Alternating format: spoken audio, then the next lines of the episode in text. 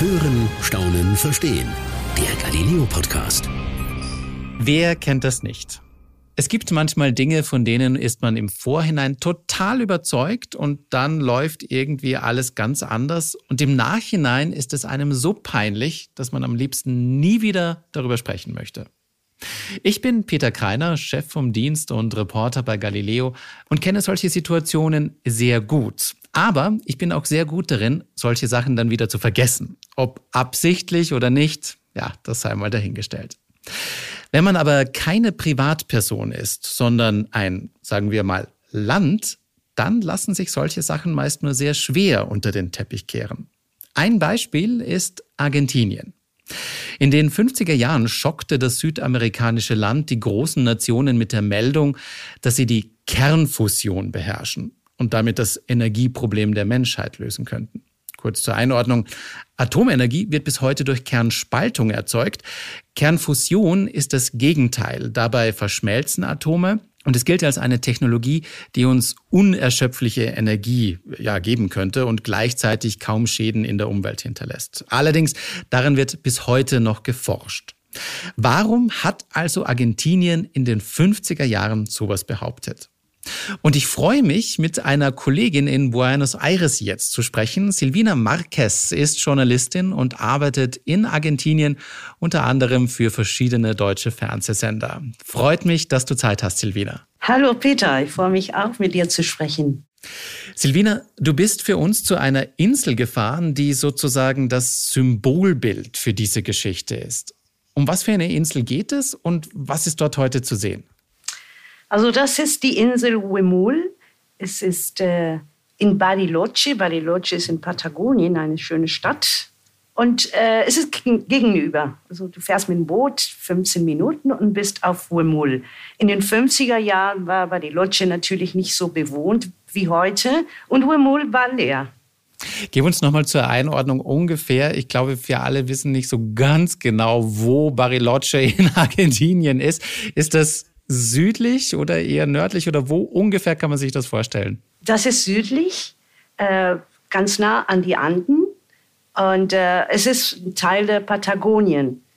Es ist kalt normalerweise. Also es ist im Süden, wo es kälter ist. Ähm, von Buenos Aires ungefähr 1700 Kilometer entfernt südlich. Und was ist auf dieser Insel heute?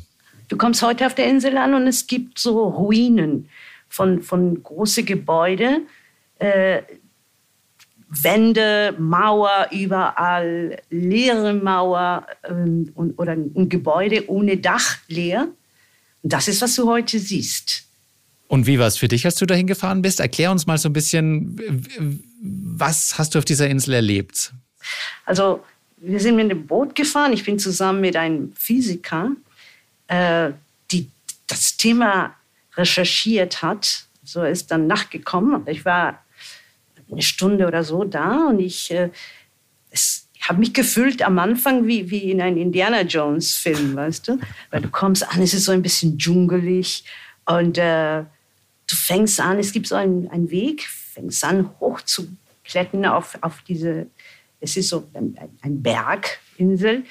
Ähm, und da findest du auf einmal so ein Haus, es ist leer, es ist sehr zerstört und, und gehst weiter hoch und plötzlich siehst du diese mächtige Mauer ähm, ohne Dach. Es sind vier Mauern, ganz mächtig alles. Und das war ursprünglich der Reaktor von einem Atomlabor, die in, in, also auf dieser Insel gebaut wurde. Den, du kannst es nicht glauben einfach, dass es sowas gibt. Dann, dann gehst du ein bisschen weiter äh, durch Bäume, schöne Apfelbäume zum Beispiel und, und kommst an ein anderes Gebäude. Andere leere Mauern stehen da. Es ist äh, wirklich ganz toll. Es ist ein bisschen in, so, so, James Bond-mäßig auch. Das klingt auch ein bisschen, wie du es gerade beschreibst. Ich musste gerade sehr an, an die Indiana Jones denken. Das ist schon so, sage ich mal, so eine, so eine verwachsene Insel mit viel Flora und Fauna und, und vielen, vielen Pflanzen, oder? Genau so ist das, ja. Kommt man da als Touristin normal hin oder hast du jetzt als Journalistin da ähm, eine, eine besondere, einen besonderen Zugang gehabt? Also ich weiß, dass es besucht werden kann äh, von Touristen, die, ich glaube, das ist eine, eine private Sache, die müssen ein Boot engagieren und, und einen Tourguide und das geht. Aber jetzt in, in diese Corona-Zeiten ist das zu. Also ich durfte als Journalistin habe eine Sondergenehmigung da organisiert und dann ging es. Äh, man kann, wie gesagt, als Tourist äh, so kleine Gruppen und so, aber momentan ist, war es leer, ganz für uns. Du hast ja schon kurz beschrieben, du warst nicht alleine da. Mit wem warst du da? Ein Physik, natürlich ein, ein, ein Team, ein Fernsehteam und ein Physiker.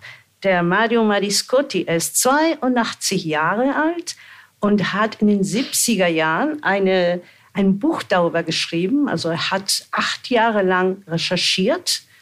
Ich glaube, das Buch ist in 82 erschienen. The Secrets of Wemul Island mhm. heißt das. Also die Geheimnisse der Insel Wemul. Mhm. Ähm, dieser Physiker ist wirklich ein Expert in, in Sache Atomlabor, verstecktes Atomlabor in Bariloche auf der Insel. Was hat er dir erzählt? Okay, die Geschichte ist echt unglaublich. In den 50er Jahren, wie du am Anfang gesagt hast, äh, gab es dieses Projekt, äh, ein Atomlabor auf eine versteckte Insel zu bauen. Und das war ein, ein Deutscher, Österreicher auch.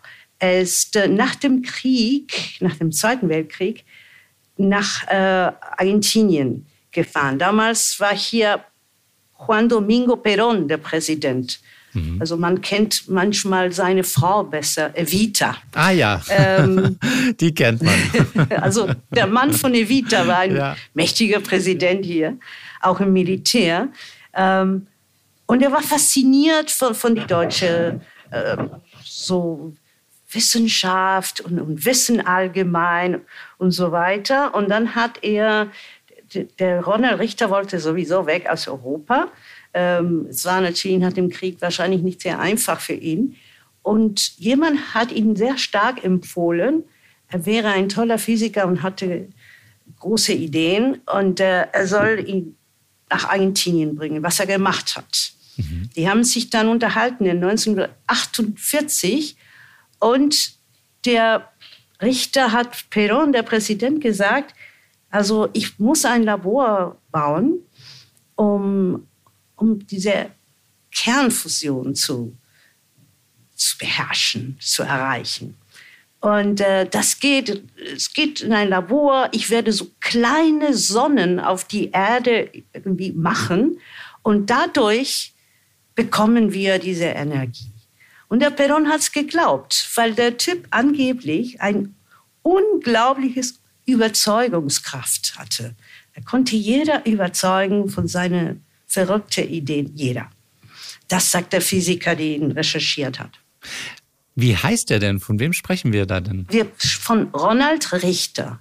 Ronald Richter. Ronald Ronald Richter. Genau. Es klingt ein bisschen so, kann es sein, dass derjenige, ähm, also wenn er halt natürlich deutsch-österreichisch im, im Krieg war, hat der für das Nazi-Regime gearbeitet? Also ich habe gefragt und anscheinend nicht.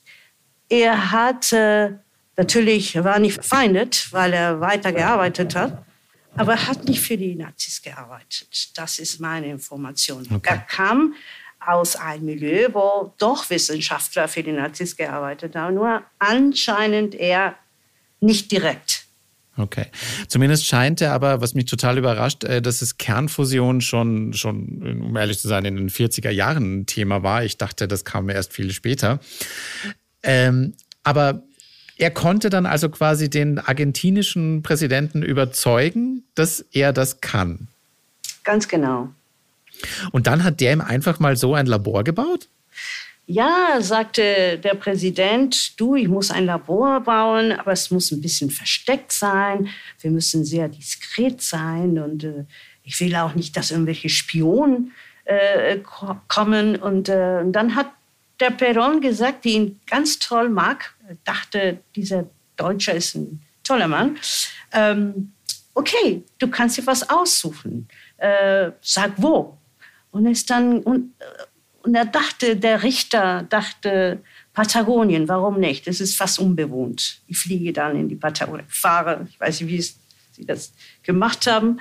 Ähm, er ist dann nach Bariloche gekommen und mit so, ich glaube, er hat so ein, ein, ein Flug gemacht über die Region und er hat diese Insel gesehen, die ganz nah am Bariloche ist. Wie gesagt, du kannst über, rüber in, in 15 Minuten sein mit dem Boot. Und er hat das gesehen mit so vielen Bäumen, Papa, pa, dachte, das ist super, das ist schön, ich kann hier alles verstecken. Ähm, und er hat sich das ausgesucht und, und Perón hat gesagt, ja, okay. Also Perón war total fasziniert von diesem Mann, unglaublich. Aber so war anscheinend die Geschichte. Und dann hat der Richter alles bekommen, was er wollte. Äh, Baumaterialien und, und, Bauarbeiter. 400 gab es, 400 Bauarbeiter, Soldaten, die Bauarbeiter waren da, um ihm zu helfen. Wow, das ist richtig viel. Ja. Hätte es denn sein können, dass er das dort schafft? Also Kernfusion? Nein, also äh, der, der hat einen Plan und er hat äh, an.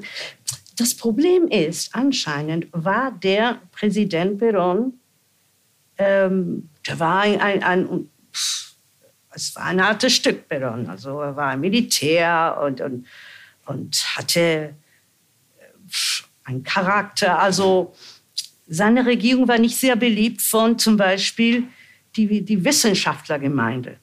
Mhm. Es war nicht sehr beliebt und die haben wenig miteinander kommuniziert. Also die, die Wissenschaftler und Perón. Und es gab in Argentinien damals schon gute Physiker. Ähm, aber er, hat ein, hatte keine Beratung, diese Perón. Er hatte nur irgendwelche Techniker oder Typen, die vielleicht Militärs, die ein bisschen das Thema konnten, aber das waren keine Experte. Das hätten Experte sofort verstanden, dass sein Plan nicht, dass der Richtersplan gar nicht geht. Aber wie gesagt, der Perón war alleine da mit, mit, mit seinen verrückten Wissenschaftlern aus Europa und äh, die verrückten Ideen, hatte Überzeugungsvermögen und Tag. Er war total fasziniert von ihm. Und deswegen hat ging er es alles Peron, bekommen. Ging es? Peron, ging es Peron denn wirklich nur um Energie zu gewinnen, für die, also was Gutes für die Menschheit? Es ging wahrscheinlich Perón um Ruhm und Ehre und internationale Ansehen. Weißt du, wenn ein kleines Land wie Argentinien plötzlich sowas erreichen kann, dann ist es eine Sensation und, und die ganze Welt wird denken, oh Perón, was für ein Mann. Ne? Eigentlich ging es eher um, um, um Rom, glaube ich, und Ehre, wie gesagt. Ruhm und Image, da gibt es ja auch heute noch viele Politiker. Ich denke gerade an, an den jüngsten amerikanischen Präsidenten, der Oh ja. gerade nicht mehr Präsident ist. Da hat man ja einen ganz ähnlichen Eindruck, sage ich mal, äh, was, was der so ein bisschen hinterlassen hat. Ja. Ähm, aber es muss doch irgendwann dann so passiert sein, dass das auch Perron gemerkt hat, da geht nichts weiter. Wie ging die Geschichte weiter? Und schon nachdem er gebaut hat und angefangen hat, zu, äh, Experimente zu machen, ähm, hat es gedauert. Also es war 49 hat er angefangen, glaube ich, 1950 und in 51 hat er ein, eine Information in seinem Labor, wo experimentiert wurde, etwas falsch interpretiert. Er sagte Eureka, wir haben es, das haben wir schon gefunden, das war's, das ist hier das Geheimnis. Ich gehe zu Perron und sage ihm, ich habe es geschafft. Und sein Assistent, das war auch kein Physiker, es war ein Techniker, äh, Jaskes hieß er mit Name.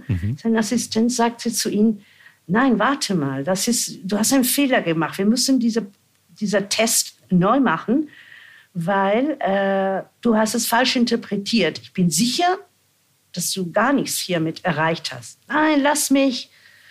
sagte Richter, ich gehe zu Perón. Richter hatte ein ganz starkes Charakter, war auch äh, unmöglich anscheinend. Also seine Persönlichkeit war unmöglich. Er, man konnte mit ihm schlecht umgehen. Er hatte andauernd irgendwelche so, so, so schlechte Laune, Attacken und, und hat zum Beispiel der Reaktor auf der Insel, wo ich, also in Ruinen ich gesehen habe, ja, ja. hatte einmal ähm, weg, also ausgebaut und, und runter zerstört, weil er sagte das erste Mal, nein, nein, hier, das gefällt mir nicht, wir müssen es neu bauen. Und es war natürlich eine riesige Sache, also 16 Meter hoch, 12 Meter Wände pro Seite, vier Meter dicke Wände, also es war unglaublich. Und trotzdem hat er gesagt, nein, das will ich nicht, zerstören wir das und machen neu.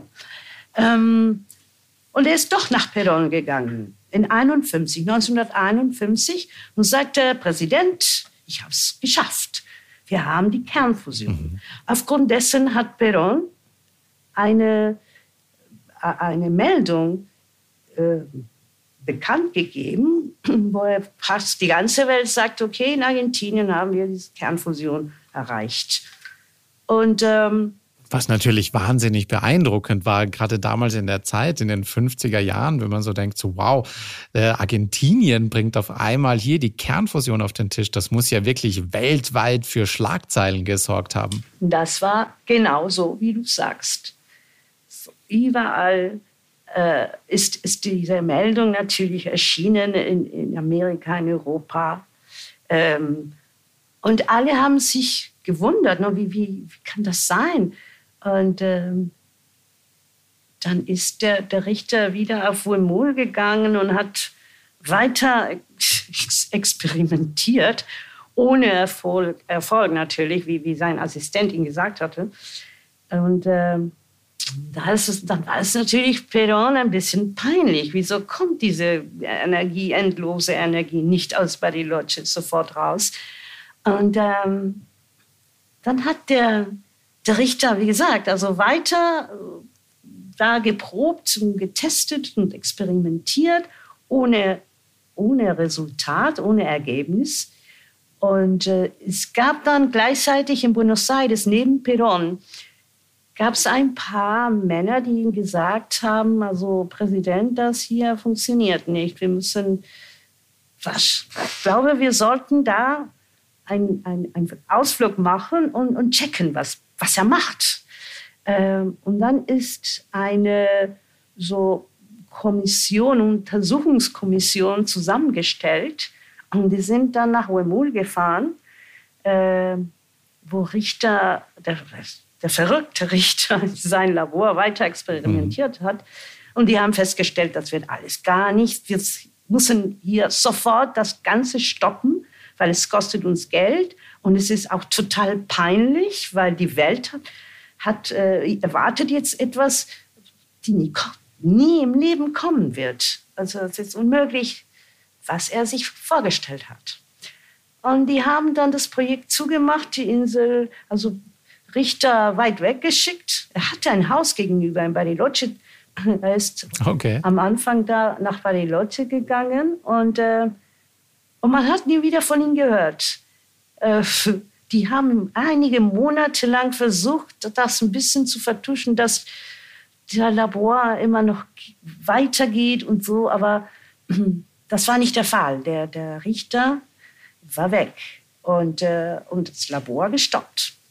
Über welchen Zeitraum sprechen wir da? Also wie, wann wurde das wirklich zugemacht? Also wie lang konnte Richter da noch weiter forschen? Bis 1952, also noch ein Jahr oder weniger.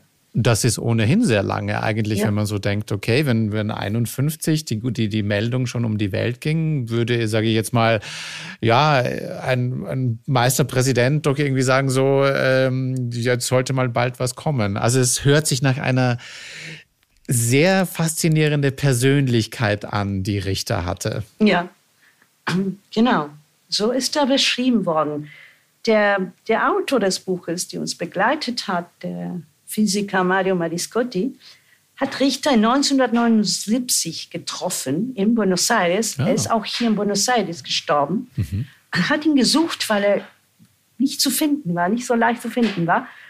Und dann war er bei, bei Richter zu Hause. Und er erzählte, am Anfang war er sehr aggressiv zu mir, aber nach und nach war er freundlicher. Und dann habe ich ihn gefragt, also Richter, was war Geheimnis? Also diese, dieses Geheimnis, das Sie da gebracht haben. Und, und Mariscotti erzählt, er hat mir vier Minuten lang alle möglichen Erklärungen gemacht. Der Mariscotti ist ein äh, Nuklearphysiker. Und, und der Physiker sagte nach vier Minuten, weißt du was, Richter? Das ist alles Quatsch. Das, das ist nicht richtig. Und dann sagt der Richter, ja, ich weiß, aber ich habe noch ein Geheimnis. Und dann hat er angefangen zu erzählen, wieder irgendein Quatsch zu erzählen. Und nach ein paar Minuten sagte der, der Mariscotti, der, der Buchautor, also Herr Richter, das ist wieder Quatsch. Sie wissen, dass es sowas nicht gibt. Ja, stimmt, aber ach, was soll's. Das war es. Also ach. er hat in zwei Theorien mit, also äh, geteilt, erzählt, die gar nicht stimmten. Der Physiker hat das sofort anerkannt und ihm das sogar gesagt. Der schlechte Laune Richter gesagt, sie erzählen da Quatsch. Und der Typ hat zugegeben, ja, stimmt, das ist Quatsch. Das ist Wahnsinn. Und das war's. Weißt das du? ist also, auch Wahnsinn. Wahnsinn. Ja. Das ist, das ist, das muss man sich so vorstellen. Ich meine, dieser, er hat da ja wirklich, eigentlich, ich meine, ein, ein ganzes System damit gefoppt oder, ja. sage ich mal, die wirklich ähm, ähm, über, über den Tisch gezogen. Ja. Und dass man da nie ein schlechtes Gewissen bekommt, das kann ich mir, das kann ich mir überhaupt nicht nachvollziehen. Unglaublich. Und, äh, und er hatte zum Beispiel während seiner Zeit auf der Wemul-Insel, war er wirklich äh, ganz äh, besorgt um Sicherheit. Er hatte äh, viele Soldaten überall bewaffnet auf der Insel, die in Richtung Kontinent, also 15 Minuten mit dem Boot, geschaut haben und hat auch, den, hat auch gesagt, es gibt Spionen auf der Insel und äh, wir mussten alles verstecken und äh, es war sehr hell beleuchtet alles äh, nach außen, also von, von der Insel, aus der Insel kam sehr viel Licht ins, äh, ins Kontinent sozusagen, mhm. weil die bewachtet haben. Sie haben geguckt, ob jemand mit dem Boot kommt und vielleicht äh, auf der Insel landet und, und spioniert. Er war ein ganz verrückter Wissenschaftler. Er war Physiker auch. Macht äh, natürlich auch so ein bisschen Sinn, wenn man, wenn man, also ich sag mal, das passt so richtig ins Bild, wenn er auch selber weiß, dass es eigentlich hier ähm, alles nicht funktionieren kann, was er auf den Inseln macht, ja. dann ist es natürlich auch so ein bisschen Schutz, dass da nicht irgendjemand kommt und das irgendwie sieht.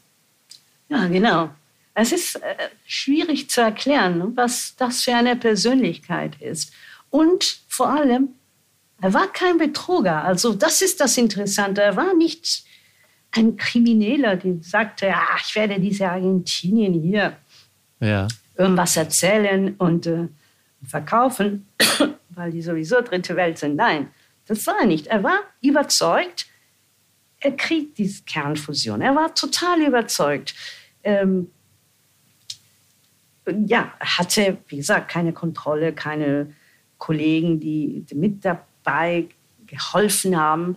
Und äh, er war überzeugt und ich habe dann diese, diese Physiker, der Mariscotti, gefragt, was ist passiert mit ihm? Wieso hat er das gemacht? Ging es um Geld? Und er sagte, nein, es ging nicht um Geld. Es, seine, seine Ziel, sein Ziel, sein Traum war, irgendwann in die wissenschaftliche Elite der USA zu gehören. Er wollte nach Amerika. Äh, es gab damals auch ein, eine Atomenergieentwicklung in die USA in den 50er Jahren. Hm. Und er wollte unbedingt dahin und, und, und diese Elite gehören von Wissenschaftlern, die das entwickelt haben, ähm, die die Atomenergie recherchiert, geforscht haben. Ähm, das war sein Ziel. Nach Amerika, also auch Ruhm und, und Image und Ehre, das war sein Traum.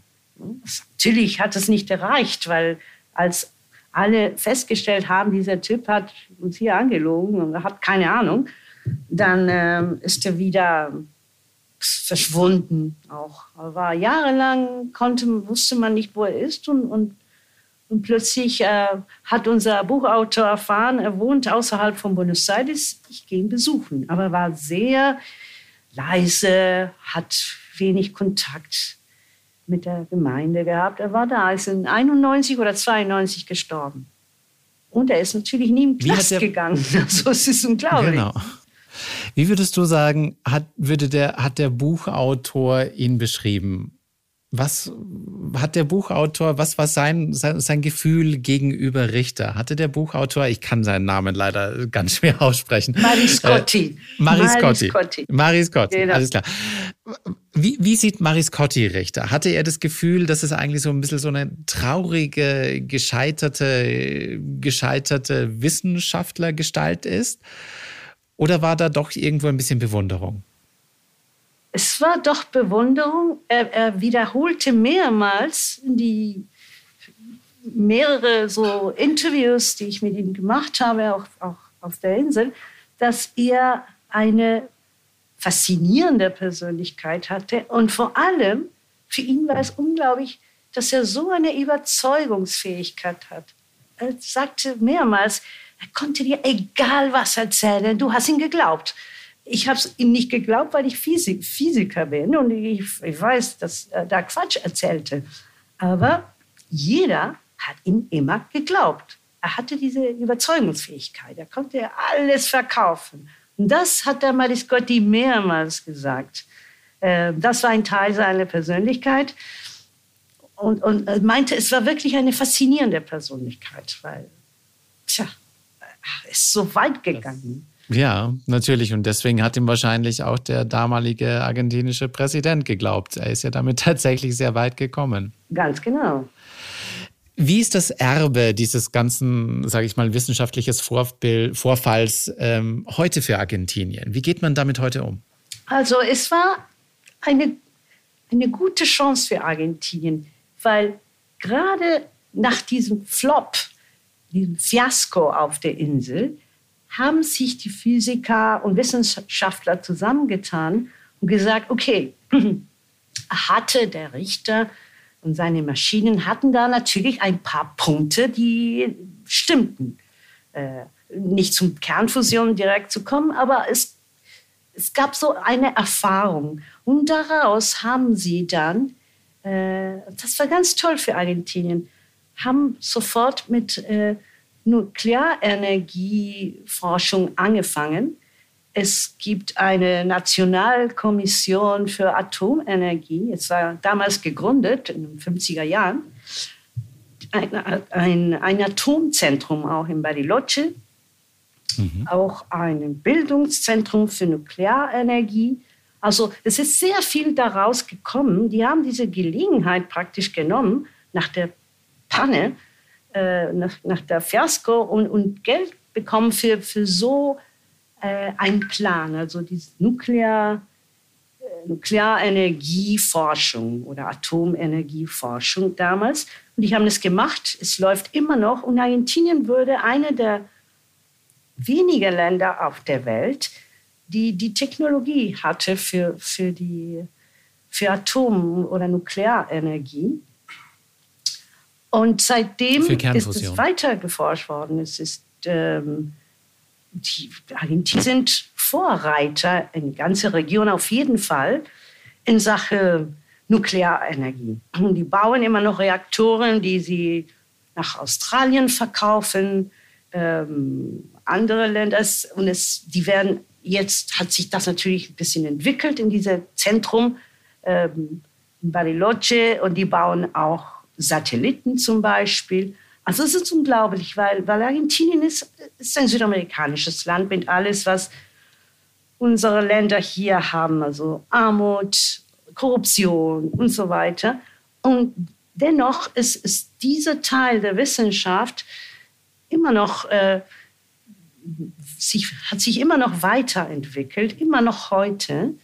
Und äh, also es war ganz gut. Also diese Richter-Fiasko auf, auf Huemul war eine ganz tolle Gelegenheit für Argentinien, die sie gut ausgenutzt haben. Die Wissenschaftler sehr, sehr gut ausgenutzt haben. Und wahrscheinlich auch die Politik, die Geld dafür gegeben hat. Ne? Es war insofern, die Erbe ist positiv.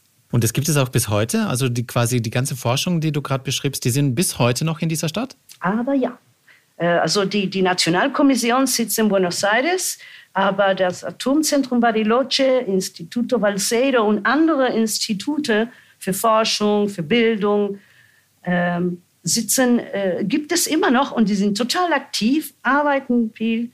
Es kommen auch äh, junge Menschen aus anderen Ländern, um dort zu lernen, weil es ist, es ist sehr gut. Äh, und äh, doch, es gibt sowas gibt es immer noch nach 70 Jahren. Also es war, wie gesagt, eine gute Gelegenheit für Argentinien.